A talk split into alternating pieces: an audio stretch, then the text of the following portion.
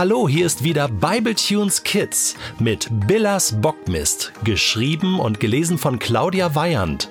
Wir wünschen dir viel Spaß. Der Tischler. Am nächsten Tag trafen sich Lulu, Benny und Remo wie vereinbart wieder an der Bäckerei. Mit den Fahrrädern düsten sie ins Industriegebiet. Remo fuhr vorneweg, besser gesagt, er schepperte vorneweg. Lulu fuhr mit einem gewissen Sicherheitsabstand hinter ihm her, dicht gefolgt von Benny. Benny musste ordentlich strampeln, um mit den beiden anderen mithalten zu können, denn er zog in weiser Voraussicht einen kleinen Fahrradanhänger hinter sich her. Irgendwie müssen wir das ganze Zeug ja transportieren, hatte er erklärt. Sie erreichten den Baumarkt und schlossen ihre Fahrräder fest. Zumindest Lulu und Benny taten das, Remo pfefferte seine Schepperkiste wieder einfach nur in eine Ecke. Während Lulu und Benny noch an ihren Schlössern hantierten, war Remo schon durch die Schiebetüren in den Baumarkt geflitzt.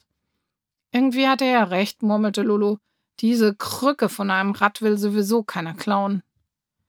Als Lulu und Benny in den Baumarkt traten, erblickten sie Remo, der aus einem Gang heraus eifrig mit den Armen durch die Luft ruderte. Hierher, Leute! Brüllte er so laut, dass ein älterer Herr in seiner Nähe vor Schreck eine Kiste mit Nägeln fallen ließ. Die Kiste platzte beim Aufprall auf den Boden auf und sämtliche Nägel schossen klirrend durch die Gegend. Der Mann schimpfte und wetterte, aber Remo blieb völlig unbeeindruckt und verschwand im hinter ihm liegenden Gang.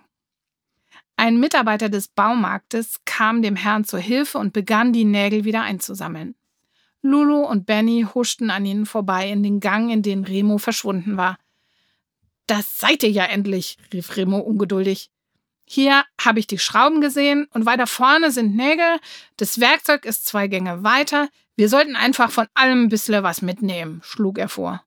Nix da, widersprach Lulu. Wir suchen uns jetzt so einen Holzfachmann und zeigen ihm das Bild von der Krippe. So hatten wir es geplant. Remo zuckte mit den Schultern. Von mir aus.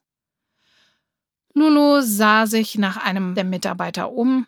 Der Mann, der geholfen hatte, die Nägel wieder aufzusammeln, war inzwischen fertig und führte den immer noch vor sich hinschimpfenden Herrn in Richtung Kasse. Dann entdeckte Lulu einen zweiten Mitarbeiter. Schnurstracks ging sie auf ihn zu. He Sie, sind Sie ein Holzfachmann? Wir brauchen einen Holzfachmann, rief sie. Der Mann kam freundlich lächelnd auf sie zu. Ja, ich bin so etwas wie ein Holzfachmann, bestätigte er. Lulu musterte ihn kurz. Er sah ganz nett aus und hatte ein kleines Namensschildchen an seiner Arbeitsweste hängen. Darauf stand Herr Tischler. Ich berate Sie gerne. Da schnappte Lulu seinen Ärmel und zog ihn mit sich zurück in den Gang, wo Remo und Benny vor den Schrauben standen und in der Kinderbibel blätterten. Ich hab einen! rief Lulu ihnen zu und zog Herrn Tischler hinter sich her. Herr Tischler wirkte etwas verwirrt, fragte aber freundlich, ja, hm, was kann ich denn jetzt für euch tun? Benny hielt ihm die Kinderbibel unter die Nase. Äh, wir wollen alles haben, was man braucht, um sowas zu bauen, erklärte er. Einen Stall? fragte der Herr. Nee, bloß so eine Krippe, sagte Benny. Eine Futterkrippe. Ist so ein Schulprojekt. Aha. Und wo ist der Bauplan? fragte Herr Tischler. Mann, deswegen sind wir ja da, schnaufte Remo. Sie sind doch der Fachmann. Sie sagen uns, was wir brauchen. Den Rest kriegen wir dann auch schon hin. Ähm, ja, ich kann euch natürlich so ungefähr sagen, was ihr braucht, aber das reicht uns schon, sagte Remo. Ungefähr ist prima.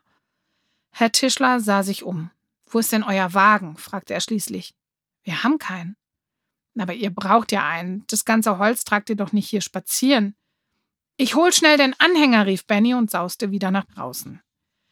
Regal für Regal ging Herr Tischler mit den Kindern ab. Er erklärte und erklärte und lud immer mehr Sachen in den Fahrradanhänger, den Benny von draußen geholt hatte, und sie hatten inzwischen Holzbalken, Schrauben, Muttern, einen Handbohrer, Schraubenzieher, Schleifpapier und immer noch deutete Herr Tischler auf die Regale und legte mehr Futterkrippenzubehör in Bennys Wagen. So, sagte er schließlich, jetzt müsstet ihr eigentlich alles haben. Prima, strahlte Lulu und schüttelte Herrn Tischler die Hand. Vielen, vielen Dank. Was hätten wir nur ohne Sie gemacht? Herr Tischler schüttelte den Kopf. Ach, nicht der Rede wert. Dafür bin ich ja da. Jetzt braucht ihr damit nur noch zur Kasse zu gehen. Ich helfe euch damit natürlich. Und er nahm den Fahrradanhänger und manövrierte ihn zur Kasse.